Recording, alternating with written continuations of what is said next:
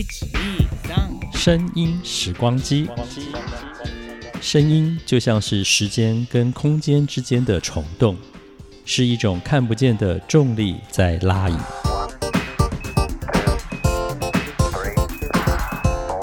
欢迎收听《声音时光机》，袁永新主持。欢迎收听《声音时光机》，大家好，我是袁永新。在今天节目当中，同样的要为大家播出的是在民国九十九年二零一零年。在一月一号凌晨零点开播的这个节目啊，当时我在警察广播电台服务，这个单元节目叫做《我和凌晨有个约》，我将在当年尽管平安夜的节目主持人凌晨请回到空中，和他一起进行了这个节目。而在这个节目当中呢，凌晨姐也搬出了非常非常多非常珍贵的访问录音内容。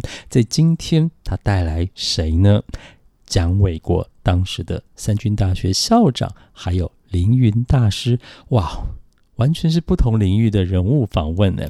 不过，在这个访问的录音资料播出前，我们还是一样要来跟林晨姐聊聊，在当时跟他们做访问的时候，要准备哪些功课，要问哪些问题，怎么样才会问的分寸是。恰恰好不会踩到那条不该踩的线，这当中应该有很多的心法哦。来，让我们走进时光隧道，一起回到当时的我和凌晨有个约。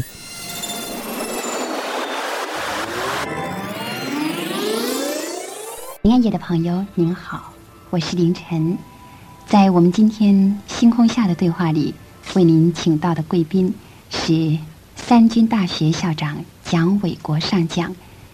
从中美断交以来，市局和国情都有激烈的变化，所以我们今天特别请到蒋校长，以战略家的眼光对有关的问题做精辟的分析。首先，我们要谢谢校长到节目当中来，我们知道您相当的忙。谢谢。那么，我们要请教您的就是，美国卡特政府他是基于什么样的动机做了这样错误的决定？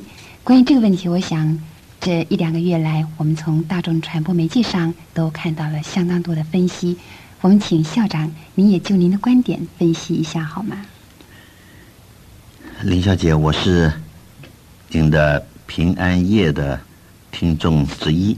哦，谢谢您。今天有机会能够自己参加平安夜的节目，实在是非常高兴的一件事情。借这个机会，先问各位听友们的好。我很简单的把刚才您的问题做一个归纳式的提出几点，因为这个问题大家都已经讨论了很久，大家也很熟悉的。我想卡特政府所以造成这样严重的错误，它主要的动机有以下的几点。我想每一点里边呢，都是分别的有。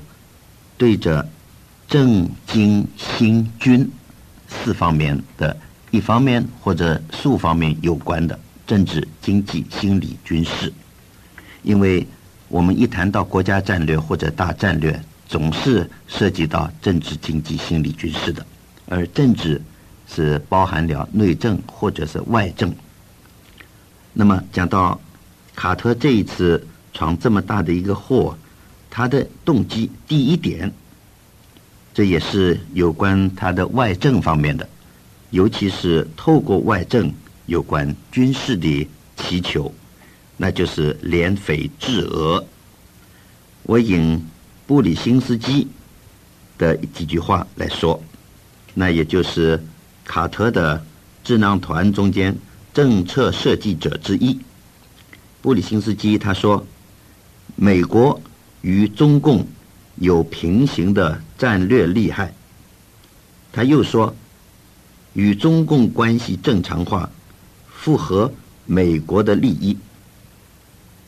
究竟什么是利益呢？那么无非是联匪制俄而已。我也实在弄不懂他所谓的利益啊是从哪里产生的。那么这是。有关军事方面的第一点的动机，第二点，大陆为广大的市场那是美国一部分的企业家把中国大陆幻想成为是一个广大的市场，可以开展它的贸易，获得很多的利益。那是有关经济方面的一个着眼。第三点是他的内政方面的，因为卡特他的政望低落了。关于这一方面，我想分以下的几点再来加以分析。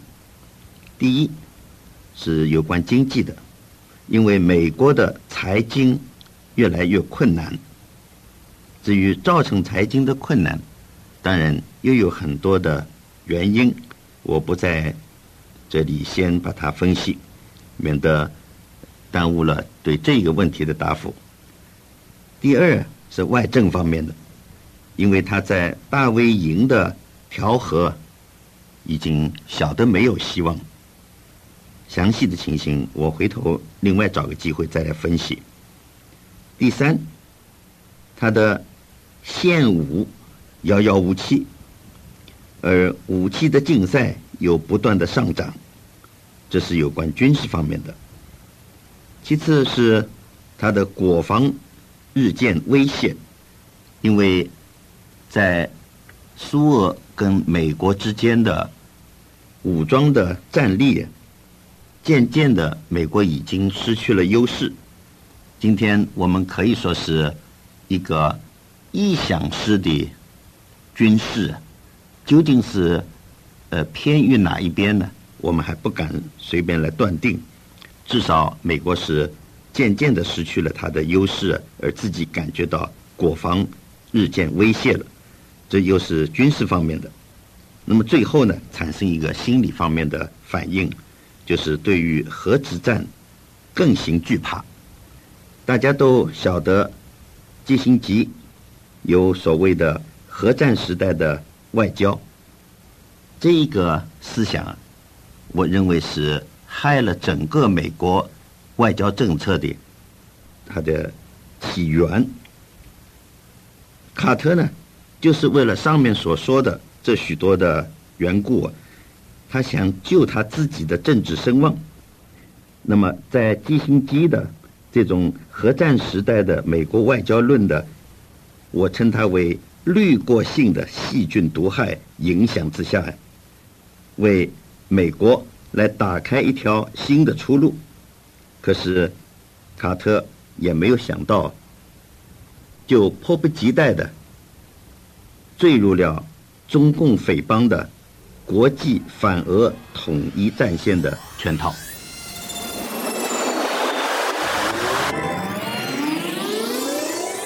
和凌晨有个约，我是袁永新。我们突然在一开始的时候就听到这个呃，当时的蒋纬国校长说话哦，然后这期间的过程当中呢，这个凌晨姐讲了个谢谢，然后就一片空白了。这个人突然从录音室里不见了，然后我就一直在想说，他为什么都没有嗯哼啊哈的呢？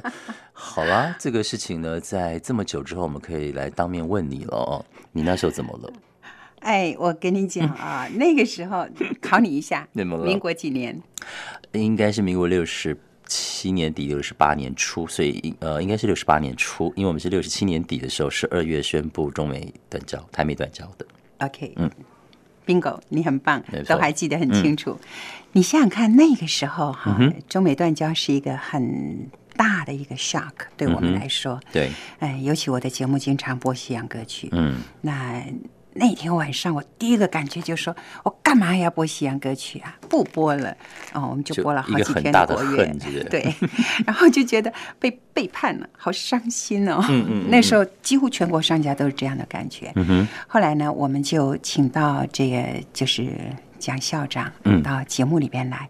你知道，对我们来说，他是蒋家班的嘞。那声音还蛮好听的，声音非常好听，很而且还对人非常的温柔。就我印形象哦，印中印象中对他那种形象是威严的，刚刚那声音里没有没有太太威严的感觉耶。所以呢，当天晚上你想想看，我准备了很久，我要问他一些什么话，我很怕问错。嗯，问的是三军什么？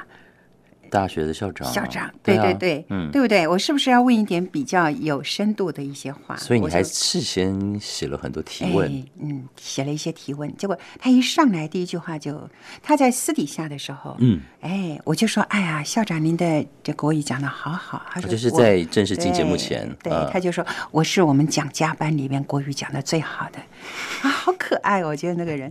那然后你知道他是那种在德国受训的，嗯，然后风度翩翩。啊，真是帅气极了。所以呢，在他旁边呢，我跟他谈话的时候呢，我是很拘谨的。那我一直在想，我待会儿不要讲错话。结果他一开口就说：“我是你的听众。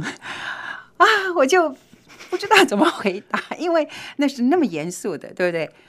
我现在想想，我那个时候如果不是 因为要谈这个美匪断交、美匪建交什么什么这一类的话的话，嗯，我应该要多问他一点。我说是吗？那你最喜欢听我嗯什么样的节目呢？你喜欢听什么音乐呢？然后我接下来我可能要问他，哎，你这个当初追你太太的时候你是怎么样？你这样做就对了。我说以你那样的家世背景，对不对？以你这样的风度翩翩，哎，对，没错。那你是你你是不是追女孩子毫不费力呢？对呀。那是不是好多女孩子来追你呢？那你到底喜欢什么样的女孩子呢？等等，我应该问这些，应该问这些啊？有没有什么把妹秘诀十招之类的讲出来呀？这样我现在就可以受受益良多啊！你怎么没有问呢？没有，那个时候满脑子都是 这个美匪建交，现在就绝对不能讲匪，对不对？对对，当当时就是一股咒怨，恨恨那个。对对对，我就想这个，哎，这三军大学校长一定有什么谋略，能够把这个局势扭转过来。是是是，这个当时在中国大陆还叫不叫美国，叫美帝。嗯，对不对？是，就美国帝国主义这样子。是我们还是叫匪？对，啊，所以这个几十年过后啊，完全不一样。可是可以想象到，那是一个很帅的男生讲话的声音。是，哇，他讲话真的好好听哦。嗯嗯，跟蒋欣、跟什么林怀民、刘墉什么都不一样。你运气很好呢，你都遇到那种有才气、声音好，然后风度好，然后学识学识好的男生呢。是，对对对。哎，那要不要聊聊你老公呢？你怎么老是这个？就 哎，袁永新，那是工作。我觉得这个这个二十年后拿来听会很棒。你总不该，你不是一天到晚都访问美女吗？是啊。哎，那你也谈一谈吧。谈他们吗？谈谈我用过的，呃，不是追过的。好尴尬。我们两个一定要在空中彼此戳对方，戳到这样子。好了，刚刚这个开场的确是想给听众朋友一个 surprise 哦，我们也也也听一下当当时是，我觉得你那时候应该是个甜姐儿哦，害羞的甜姐儿哦。是是，我我我是我其实是很害羞，不然我不会做广播，是不是？广播没有人可以看到我，对不对？可是你那时候也在做电视啊，那是后来啦。哦，还做了蛮久一段时间啊。啊，是克服了什么问题呢？那因为呃，对着这个镜头，我看不见观众啊。嗯。那你还是有到校园主持啊？那就是我我们不是谈过吗？大家都说我很有气质嘛。我到现在人家还是说我很有气质，没有人说我很漂亮，所以我有去接受我很有气质。总总之挖不快，挖不出那一块，那一块来就对了。好，那么我想我们在过去这几个礼拜的时间，也听到了很多的呃名人的对谈哦。其实绝对不止这些，当然还有很多很多。嗯，我还有很多声音锁在那个，现在已经没有硬碟里。嗯，现在已经没有机器可以打开了。对，DAT 啊，什么 MD 啊这些东西，我会帮你去把 DAT 的 player 找出来，把那个机器找出来。你觉得我们听众朋友有可能有吗？几率不大。几率不大，几率不大，因为 DAT 在出呃问世没有很长的时间，MDG 就出来了。哦，对，也许我们可以说一下 DAT 是什么，很多年轻人不知道，它是一种啊一一种那个时候就是已经是数位的，它是最早的数位的声音载体，金属金属袋子，它有一点像我们所谓的卡带 cassette，但是再小一些些，呃，但是呢，它有一个。就是你放入放入那个机器当中，它那个闸会打开来，然后里面有点像盘带或者是录音带更细的一条，对对对，对，但是它不是磁粉，不是 mono，不是不是类比的磁带，它就是数位放在那个袋子上。但是因为这个这个东西出来没有多久之后，MD。就是薄薄小小，就是很迷你的 disk 对，它可以就出来，就出来，因为它也可以放同样的呃容量，就是声音可以放那么高容量，然后也是用数位的被保留。但是 M B G 呃也是几年之后很快的 iPod 一出来，大家慢慢也转用到 M P 三去了。对对，所以它大家都是一个很短的时代的产物，但是偏偏它出来的那个时间是我们这个嗯。我们这个产业、媒体的产业或娱乐的产业，会大量的使用它，呃，储存音乐、储存访问、储存声音。嗯，所以一旦这个东西过去了之后，我们如果没有想说啊，要赶快把它转到电脑里或转到什么里头，可能就忘记是袋子是在的，可是可以播放那个袋子的硬体不见了。没错，嗯，你也有这样的，我也有这样的袋子，一堆啊。那时候什么松田圣子啦，就是而且呃。不分西洋东洋的都都有用 DAT。其实应该我来访问你，你更精彩耶！你有八万张唱片呢，你有八万张 CD 唱片，了不起。那然后然后你有好多好多的这个诶，这个辉煌的历史。没有你，你经常主持的都是上万人的这个，那也是观众，刚好就是机会啊。嗯嗯，所以而且你访问过好多世界顶尖的一些哎歌唱家。我现在想想，大概都是很很运气很好的时候耶。是，对，景气都很好嘛，所以机会也比较多一些些。对，应该我来访问你，然后你要播这些东西。那你先让我用完你，然后你再来用完我。现代人用的词句都这样吗？用字这个应该是很古老就出来的文字吧。OK，好，好，我们接下来要播什么？我们接下来就要从这个政界转到这个呃宗教界啊。宗教界的人士在不管电视或广播当中接受采访的，我我我相信也也是很少了哦，因为大家都很习惯的就是明星啦、歌星啦、艺人之类的哦。政治家也是这过去可能十年来比较多一点点，可是宗教家呢，大家都会比较。我觉得是出发点上比较不太敢去，就是碰它、碰碰触哦，总觉得宗教是一个很神圣哦，然后呃不可侵犯，然后总觉得对那个是很虔诚，不太可能去问一个一个宗教家说，呃，你都看什么电影啊？那你喜欢林志玲吗？不太可能去问这种有点情欲啦，或者是这种，所以我觉得在在宗教的这个人物的接触当中，呃，我我自己我自己是回想不起来，也许有，但是真的不多吧？哦，嗯，可是就在。林晨姐的节目里头，哎，居然有凌凌云大师的声音。凌云，对，凌云大师，对，凌云大师那个时候非常有意思，就好像我们如果讲音乐的话呢，嗯，我们说 OK，古典音乐是很一本正经的，是很有深度的，嗯。啊，呃，我们算比较严肃的东西，嗯，然后流行歌曲呢又是太松散，或者说太不够深度，嗯哼，那所以呢，between 这个古典音乐跟流行歌曲中间，就比较容易被啊不同的这个界的人所接受，嗯，凌云我觉得也有这样的味道。哦，你刚刚提到的一些很多的大师啊，嗯，你一去跟他谈，他就会跟你谈很深的悟道、修炼等等等等，就是这种很宗教的东西。嗯哼，那那个很多人就会肃然起敬。嗯，但是呢，你要是谈又很那种我们说很平常、善男信女啊，到庙里面去拜拜啊，去做什么的话，又会觉得好像不能够满足我们对一个学问的追求。嗯，凌云就很像是。between 这两个当中的，他又非常的大众化，但是你跟他做访问的时候，他又很能够讲出一些东西来。因为我常常会想说，如果有一天我遇到好比嗯达赖喇嘛好了，嗯嗯，我会问他什么？对。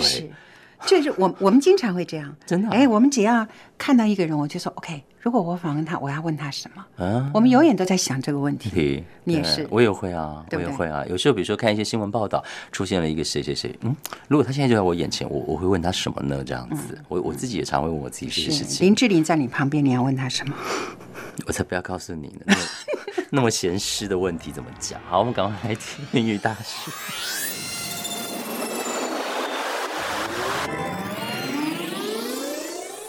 人生好像是瞎子摸象，对对对，所以每每一个人对人生的看法都不完全一样。是，那比如说科学或者医学或者是心理学或者人类学或者是各式各样的生理生物学，对人生摸索的面很宽，了解的也很多。但是但是因为他们的理论呢是呃一日千里，那这样相反的呢也可以证明，比方说昨天理论推翻前天的理论，今天新理论又推翻昨天，明天可能还有新理论推翻今天的理论，所以。一方面是科学是在一日千里，一方面可以证明现在的理论不是定论，所以对人生所了解面只是宽阔，但不是全部。是是。所以才有新的理论发生。对。那那这个人生的背面，比如我们在这方面也可以摸索人生，比如用宗教的角度，用灵学的角度，用神学的角度，甚至用迷信的角度。那我今天站在密宗黑教的角度来分析，就说我们觉得我们所了解的人生。也是瞎子摸象，摸的那最小的那一点啊，所以呢，时常会碰到各种新的理论彼此冲突的。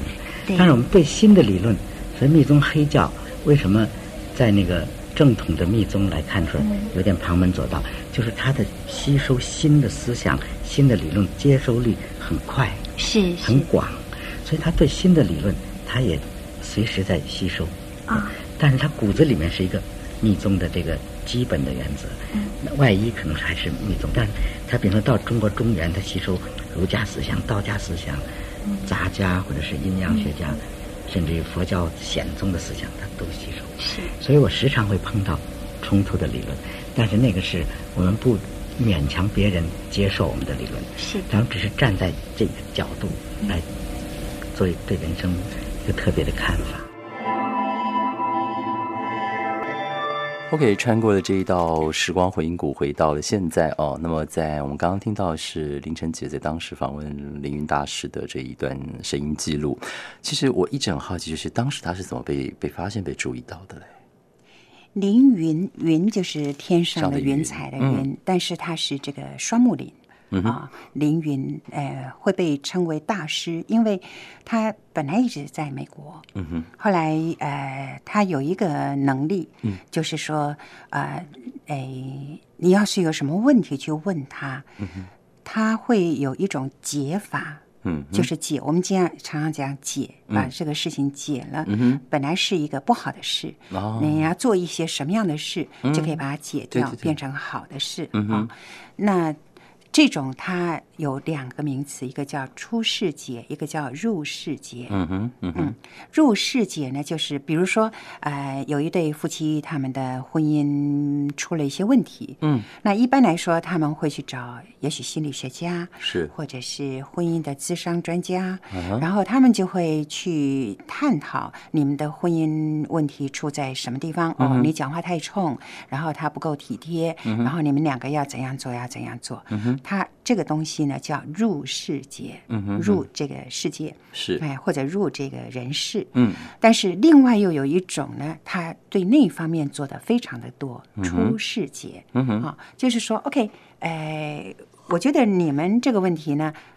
嗯，如果你要去自伤，可以。但是我告诉你，你在什么地方放一个什么样的镜子，嗯，然后你在床底下注意一下有什么东西，你要把它拿走。然后你做一些什么样的事情，呃，或者是你在新年的时候几点钟，你对着东方，对着什么地方，你可以把一个橘子的皮剥掉，然后把这个橘子的皮啊丢在哪里，或者是做一个什么样的手印等等，他会教你这些东西。然后教了以后呢，很多人呢就照做，哎，觉得好像好多了。是是是。所以呢，他是用这样的。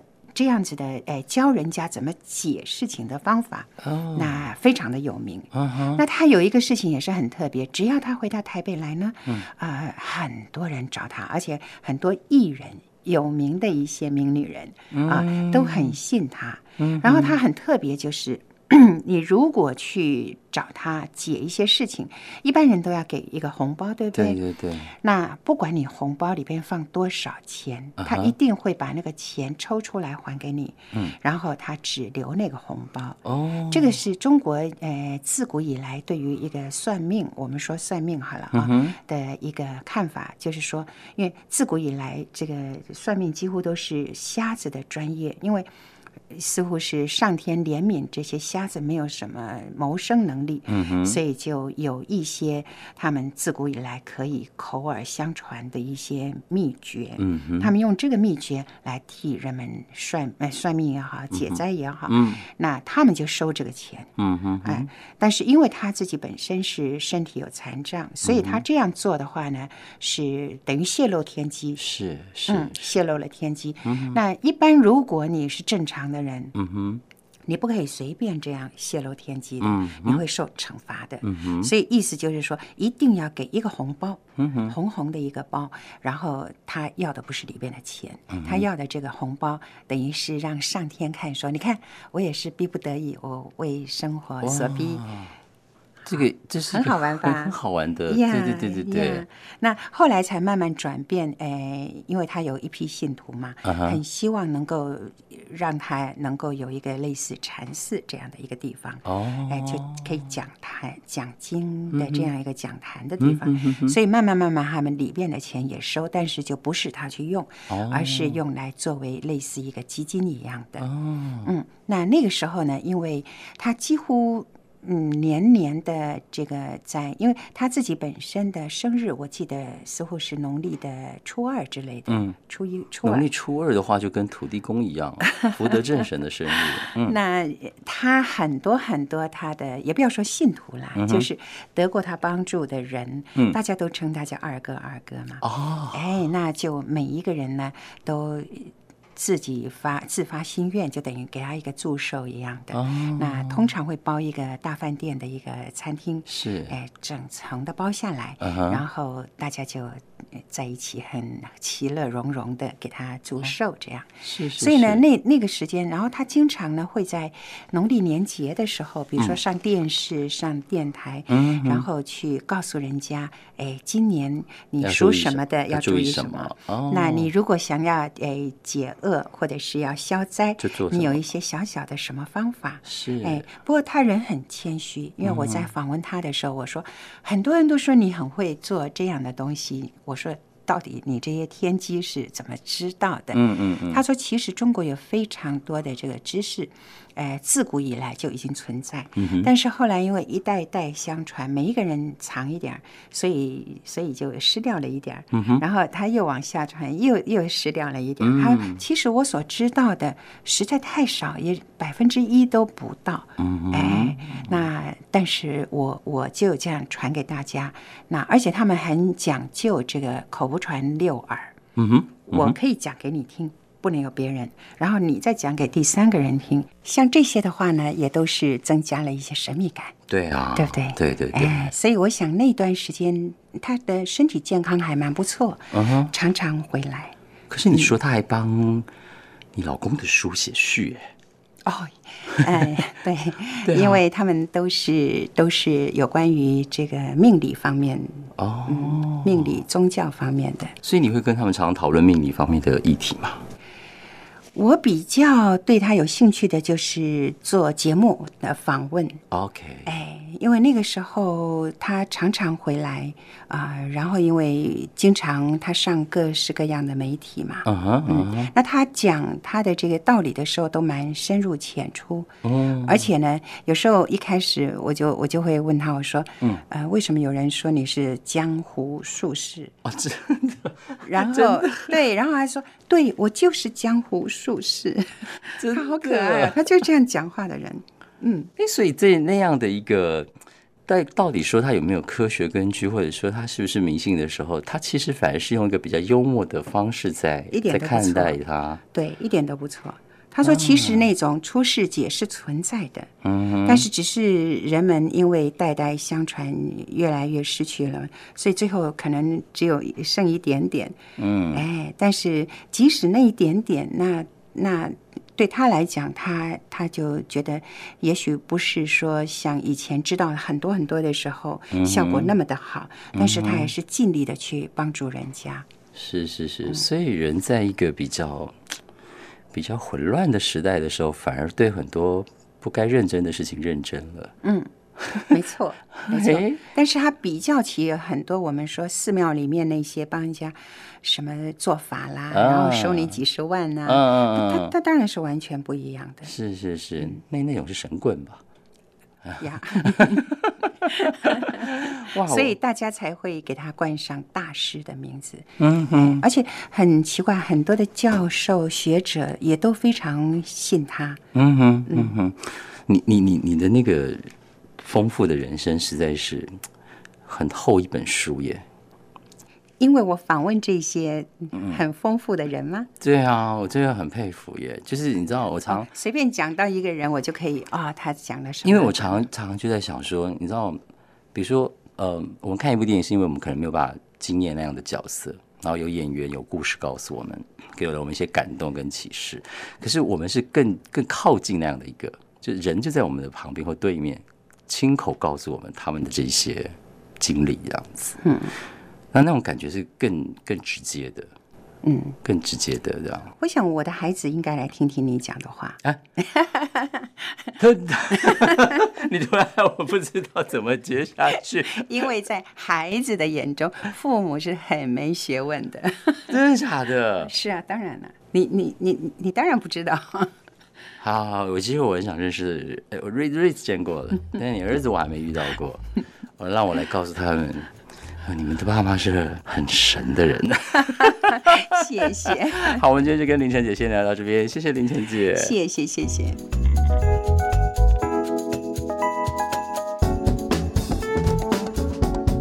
不晓得大家听到这个珍贵的录音访问重新。在播出的时候，你有没有感觉到那个时代的差别？因为在访问凌云大师的音档，跟访问当时三军大学校长蒋纬国的音档，都是民国六十几年。哎，民国六十几年，那时候收音机还是 mono，还不是立体声 stereo。